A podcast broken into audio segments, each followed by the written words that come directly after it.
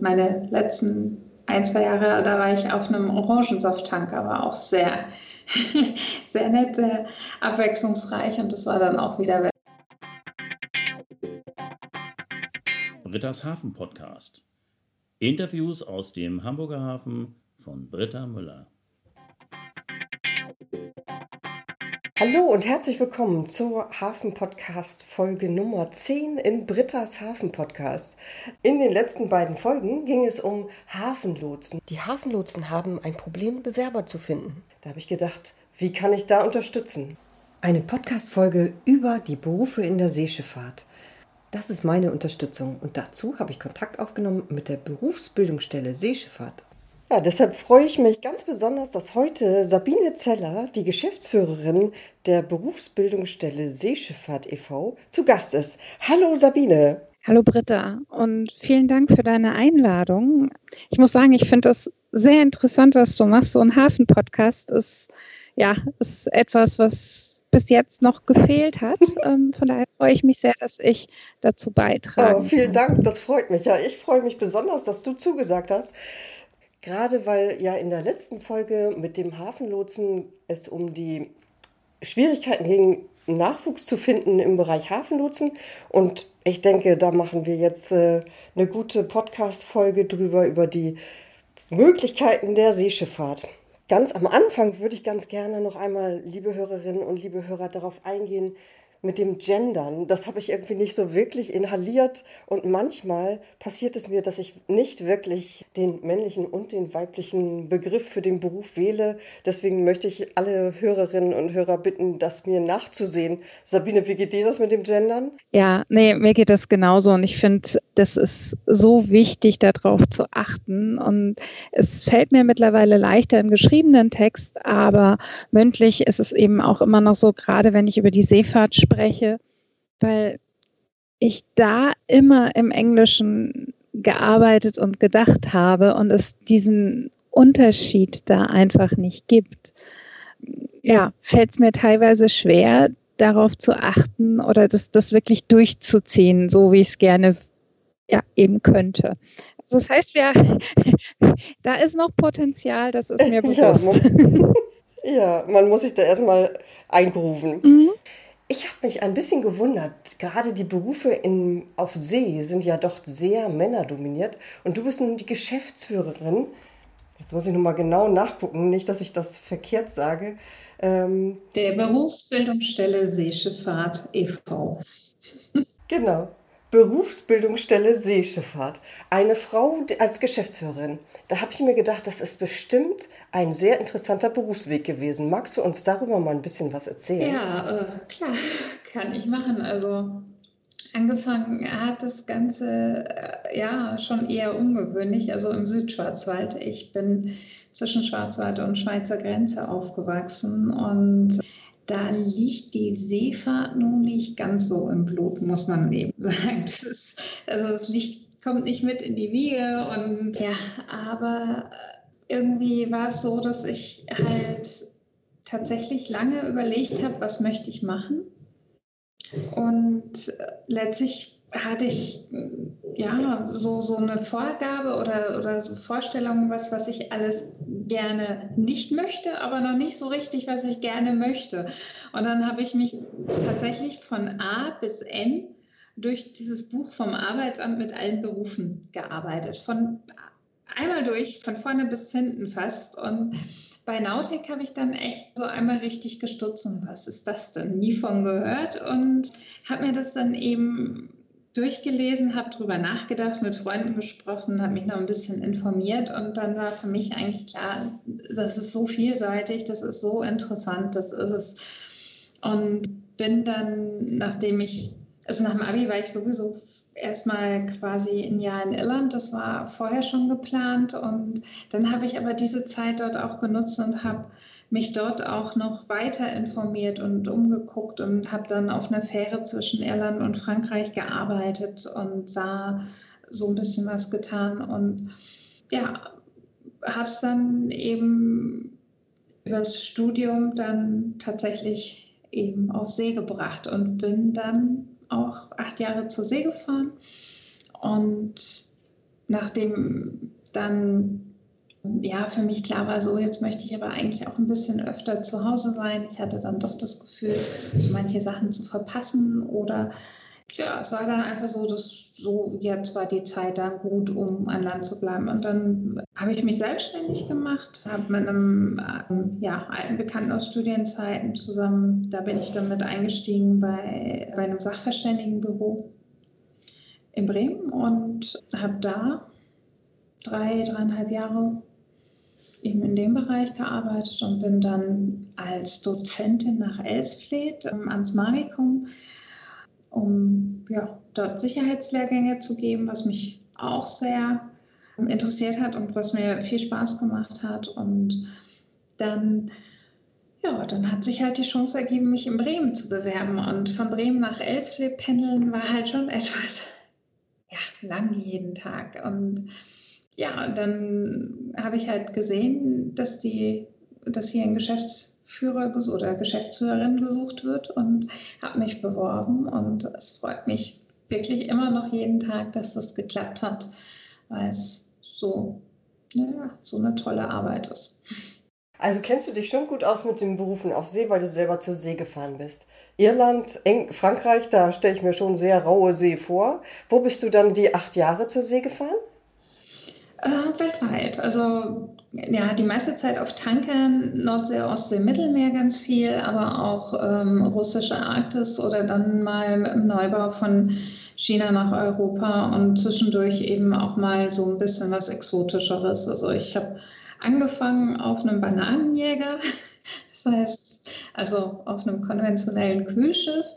Und eine meiner letzten ähm, Einsätze oder auch meine letzten ein, zwei Jahre, da war ich auf einem Orangensafttanker, war auch sehr, sehr nett, sehr abwechslungsreich und das war dann auch wieder weltweit. Da haben wir es dann tatsächlich auch einmal schön in, wie war das, in 85 Tagen um die Welt? Nee, in 80 Tagen um die Welt war es. genau, das haben wir einmal gemacht. Das ist ja total interessant und spannend, wo du überall unterwegs warst in der Seeschifffahrt. Jetzt haben wir aber gar nicht gehört, was war denn deine Funktion an Bord? äh, ja, klar, hätte ich vielleicht auch noch sagen können. Ähm, ich bin als Nautikerin zur See gefahren, also das heißt erst als dritter beziehungsweise dann relativ schnell als zweite Offizierin und dann ja dann erste Offizierin und habe mein also mein Befähigungsnachweis bzw. mein Patent zum Kapitän ist ausgefahren, also das habe ich in der Tasche. Ich bin aber eben die meiste Zeit als erster Offizier gefahren. Ja, toll. Beeindruckend. Wow. Also eine echte Expertin. Und deshalb jetzt die nächste Frage. Kannst du uns einen Überblick geben über die Berufe, die man auf See machen könnte? Ja, klar, natürlich. Also ich meine, das gehört quasi bei uns zum Job. Ich berichte das jetzt natürlich aus der deutschen Perspektive, das, was ich hier also in Deutschland lernen kann und machen kann. Das also angefangen eben mit dem Schiffsmechaniker, für den sind wir als Berufsbildungsstelle auch die zuständige Stelle. Das heißt sowas eben wie die Kammer für die Schifffahrt. Und der Schiffsmechaniker ist quasi der Einsteiger, die Basis und aber auch der Allrounder an Bord. Also wir haben hier ein Berufsbild, das eben für den Gesamtschiffsbetrieb ausgelegt ist. Das heißt, der lernt Maschine, Deck und Brücke kennen und vor allen Dingen auch dort eben zu arbeiten und ist eben als Facharbeiter dann in diesem Bereich tätig, auch als Schiffsmechaniker in Deutschland. Ist jetzt weniger etwas, was weltweit gesucht wird. Also damit werde ich nicht für eine andere äh, oder für eine ausländische Reederei fahren, sondern das ist halt eben ein Beruf, der auf den deutschen Markt ausgelegt ist. Und ähm, es ist aber auch der perfekte Einstieg für alle weiteren Laufbahnen in der Seefahrt. Also das andere nennt man dann eine Laufbahn, weil es eben über verschiedene Wege gehen kann. Wir haben einmal die Technik, die Elektrotechnik und die Nautik. Und das heißt, für die Technik und die Nautik ist der Schiffsmechaniker schon immer klassisch quasi der Einstieg, das kann ich auch anders machen, über ein Praktikum bzw. über eine Offiziersassistentenzeit in der, im nautischen oder technischen Bereich. Aber eben, ich habe auch mit der Schiffsmechaniker-Ausbildung die Voraussetzungen, um das entweder an einer Fachschule zu lernen oder mit, dem entsprechenden, mit der entsprechenden Hochschulzugangsberechtigung kann ich natürlich auch an die Universität beziehungsweise in Deutschland sind es Fachhochschulen, die das dann als ja, Studiengang anbieten, Nautik, Schiffsbetriebstechnik oder eben jetzt seit neuestem auch Schiffselektrotechnik. Und da haben wir dann ja noch ein halbes Jahr zusätzliches, äh, zusätzliche Offiziersassistentenzeit auch für den Schiffsmechaniker noch davor, um, um ein bisschen mehr Elektrotechnik reinzubringen in, in der Praxis.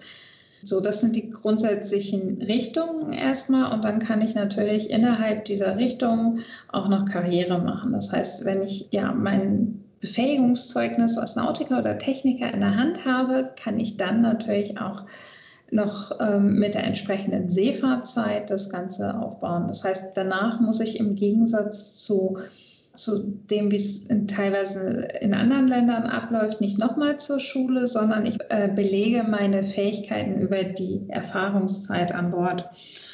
Und wenn ich dann eben eine Zeit lang an Bord gefahren bin, bei den Nautikern ist es ein Jahr als dritter oder zweiter Offizier, dann kann ich eben mein Befähigungszeugnis einmal quasi umtauschen gehe zum BSH mit dem Nachweis, dass ich da meine Zeiten habe und bekomme eben das nächst höhere, in dem Fall zum ersten Offizier und irgendwann dann vielleicht zum Kapitän. Und beim technischen Bereich ist es dann eben ähnlich, denn nach meiner erfolgten Seefahrtzeit, die vorgegeben ist, gehe ich zum Bundesamt für Seeschifffahrt und Hydrographie und bekomme dort dann eben die entsprechend nächsthöhere Befähigung ausgestellt, bis ich dann irgendwann Leiterin der Maschinenanlage bin. Ja, so könnte es dann eben aussehen. Ja, ganz schön umfangreich und trotzdem, ich denke, ein guter Überblick, was für Möglichkeiten man hat.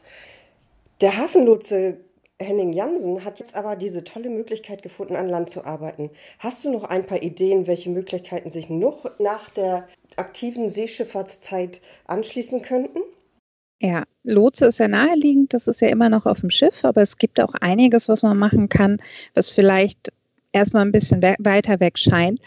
Wir haben eine Menge Möglichkeiten in Reedereien, im nautischen oder technischen Bereich, in der Inspektion, in der Verwaltung. Es gibt ganz viel bei, ja, auch bei der Bundes- und Länderverwaltung, bei Verbänden, bei der Wasserschutzpolizei zum Beispiel, bei verschiedenen Hafenwerften, Zulieferindustriebetrieben. Wir haben Lehre und Forschung, die Ausbildung, die Weiterbildung. Es ist ganz viel dann auch im Versicherungs- und, und Sachverständigenbereich, einfach dann auch bei Schiffsfinanzieren und Rechtsanwältinnen. Also das Spektrum ist sehr, sehr breit und das ist dann halt eben auch das, wo, wo es darauf ankommt, welche zusätzlichen Interessen hat man vielleicht noch oder ja, wo, wo kann man, also was kann man sich noch gut vorstellen und welche weiteren Vorstellungen hat man noch? Also das ist halt das Schöne an der Seefahrt, die ist unheimlich vielseitig an Bord wie auch an Land. Wow, ja, das hört sich wirklich nach einer Menge Möglichkeiten an. Mir fallen sofort zwei besondere Menschen ein, die ein ganz anderes Bild der Seefahrt zeigen oder mal ein anderes Bild der Seefahrt. Das ist Captain Kate McHugh, mhm. Kreuzfahrtschiffskapitänin bei Celebrity Cruises. Die kommt aus San Francisco. Und natürlich gibt es eine ganze Menge Fotos von ihr, so was wie Sonnenuntergang, Kreuzfahrtschiff und so weiter. Im Moment ist sie Kapitänin der Celebrity Edge und sie war die erste Amerikanerin, die Kapitänin eines Mega-Kreuzfahrtschiffes wurde. Es war schon 2015. Und die, die letzten Posts zum Beispiel bei ihr, ähm, die ich gesehen habe, war, wie sie gezeigt hat, wie ganz junge Frauen das erste Mal ein riesen Kreuzfahrtschiff beim Ablegen steuern. Das sind natürlich total interessante Eindrücke. Die zweite Person, die mir einfällt, ist Captain Thomas. Ganz liebe Grüße an meine dänische Ex-Kollegin Conny, die ich angerufen habe wegen der Aussprache. Captain Thomas heißt mit kompletten Namen Thomas Linnegor Massen. Er ist Kapitän der Ventermaersk, ein Schiff mit Eisklasse und postet ganz tolle Bilder von, wenn er unterwegs ist, aus den kalten Revieren. Er postet aber auch über den Rainbow-Container. Und er ist außerdem auch Mitglied vom Board of Directors bei Maersk. Und jetzt natürlich die spannende Frage, was denkst du darüber, dass es solche Posts gibt und solche Bilder ein anderes Bild der Seefahrt äh, veröffentlichen. Ah, ich finde es toll und vor allen Dingen ist es endlich mal ein Bild der Seefahrt. Also das Ding ist, in Deutschland denkt man bei Mar Maritim einfach zu oft an Deko, also zu wenig an die Seefahrt. Und ich finde es wirklich toll, dass es eben diese Möglichkeit jetzt gibt und dass man das sehen kann und dass man sehen kann, dass es auch eine Möglichkeit ist, eine Karriere zu machen, etwas, ja, ein Arbeits- und Betätigungsfeld, dass es nicht ein, also dass die Waren und auch alles andere, dass das nicht von alleine kommt, vom Himmel mhm. fällt, sondern dass es da eben Leute gibt, die das bewegen. Und das ist etwas, was uns hilft und was, was uns ja interessiert und was mich persönlich auch immer wieder inspiriert oder ja ein bisschen Fernweh wieder weckt. Also wenn ich die Fotos sehe, dann denke ich mir, ah, das wäre doch auch mal wieder schön. Aber eigentlich bin ich sehr glücklich an Land. Ja, also ich finde es wirklich toll und es gibt aber auch ein paar deutsche Betriebe und auch Auszubildende und Menschen auf See, die zwischendurch posten und das finde ich auch ganz interessant. Also es lohnt sich da immer mal noch ja, ein Auge drauf zu haben. Du hast ja auch eine Internetseite Mach mehr. Die findet man natürlich auch in den Folgenotizen und da kann man auch sehen, wem ihr folgt und da kann man natürlich auch neue ja, Eindrücke bekommen. Klar, natürlich. Also wir folgen jetzt nicht so wahnsinnig vielen Leuten, also da, da beziehungsweise das baut sich gerade erst noch auf. Da muss man natürlich sagen, wir haben jetzt nicht nur die Webseite neu, sondern eben auch die Social-Media-Kanäle dazu. Und das ist alles noch im Aufbau. Aber ja, ein bisschen was zum Stöbern findet man sicher und es kommt immer noch mehr dazu. Alle Links natürlich wieder in den Folgenotizen. Nun hat man in der Pandemie natürlich gesehen, Seefahrer werden schlecht behandelt. Sie kommen nicht von Bord, sie dürfen nicht wieder nach Hause reisen. Sie werden nicht als priorisierte Gruppe bei der Impfung gesehen und so weiter und so fort. Jetzt mal ganz provokativ, warum sollte jemand sich heute noch entscheiden, dafür zu Sie zu fahren? Ja, das ist eine gute Frage, aber das ist tatsächlich eine Frage, die sich wahrscheinlich so einige Berufs- Zweige so stellen müssen ähm, jetzt in der Pandemie. Also wo bleibt die Anerkennung, wo bleibt der Schutz, wo bleibt die Würde bei Arbeit, äh, bei der Arbeit und ähm, im Leben. Also das ist schon etwas, worauf man aufmerksam machen muss und was teilweise bedenklich ist. Aber wir versuchen da ein Licht drauf zu werfen und wir versuchen da auch gemeinsam mit vielen anderen Akteuren da schon lange etwas dagegen zu tun. Ich muss auch sagen, Deutsche haben es da ein bisschen besser als viele andere Seefahrer, weil es in Europa und in Deutschland relativ gut funktioniert hat, die ganze Pandemie über. Es gab immer wieder Probleme und Einzelfälle, wo es, wo es halt nicht so gut lief und wo es große Schwierigkeiten gab, aber äh, im Allgemeinen haben andere Nationalitäten da viel, viel größere Probleme gehabt. Und wir versuchen da gemeinsam mit den verschiedensten Akteuren schon, schon lange dran zu arbeiten. Also es gibt eine wöchentliche Videokonferenz, die von, ähm, vom VDR, vom Verband Deutscher Räder zusammen mit Verdi ähm, gehalten wird, wo die Seemannsmissionen beteiligt sind, wo auch immer der See Seeärztliche Dienst dabei ist, wo dann teilweise auch die BG Verkehr dabei ist, wo ich dann auch versuche, immer mit dabei zu sein, um eben die Seite von der Ausbildung so ein bisschen her ähm, zu vertreten. Und es ist es geht da um die Situation der Seeleute an Bord und was kann man tun. Und da ist es halt eben so, dass es gezeigt hat, dass, oder es für mich hat sich gezeigt, dass wir da alle Hand in Hand arbeiten, aber dass wir das große Problem haben, dass wir die Politik, die große Politik auch eben international auf unsere Seite bringen müssen. Und da haben wir ja gesehen, es ist halt schwierig. Also es gibt da national und auch auf internationaler Ebene viele Versuche. Wir haben eine, aus der Industrie die Neptune Declaration und wir haben von der IMO, also von der Internationalen Maritimen Organisation, das ist quasi der maritime Arm der UNO, haben wir eine Erklärung, dass Seeleute Keyworker sind, also essentiell sind. Aber das muss jetzt nicht nur von den Staaten eben anerkannt werden, sondern es muss eben auch umgesetzt werden. Und da tun sich einige Staaten noch sehr schwer damit, eben weil vielleicht einfach die Seefahrt da nicht sichtbar genug ist. Das heißt, mit allem, was wir da tun, um die Seefahrt ein bisschen sicherer zu machen, äh, sichtbarer zu machen, wird es auch sicherer. So.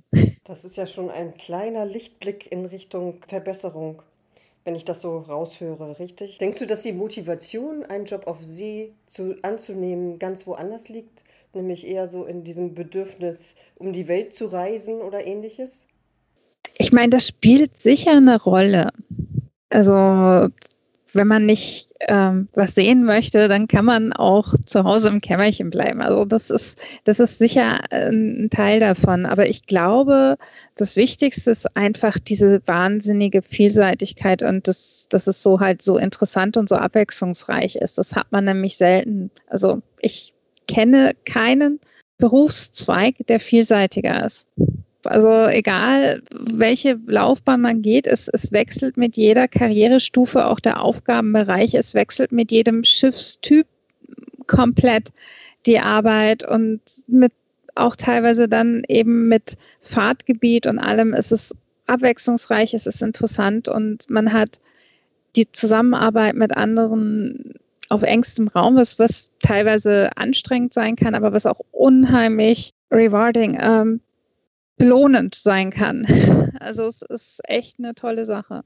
In jedem Fall sehr außergewöhnliche Erfahrungen, die man dann bei diesen Jobs alle ja, machen kann. Ne? Das auf jeden Fall. Und ähm, hm. ja, es schadet ja nicht so ein bisschen Seefahrtsromantik dabei zu haben. Sabine, am Anfang hast du gesagt, dass dir das immer noch jeden Tag Spaß macht, dass du diesen Job bekommen hast. Und deswegen mal kurz die Frage an dich persönlich. Woher kommt denn deine Motivation für diesen Job? Ja, ähm, ich denke mal einfach weiter aus meiner Liebe zur Seefahrt. Das ist es halt. Also praktisch, ich habe es wahnsinnig genossen und geliebt, zur See zu fahren. Natürlich gab es auch da immer mal Tage, wo, wo alles doof war.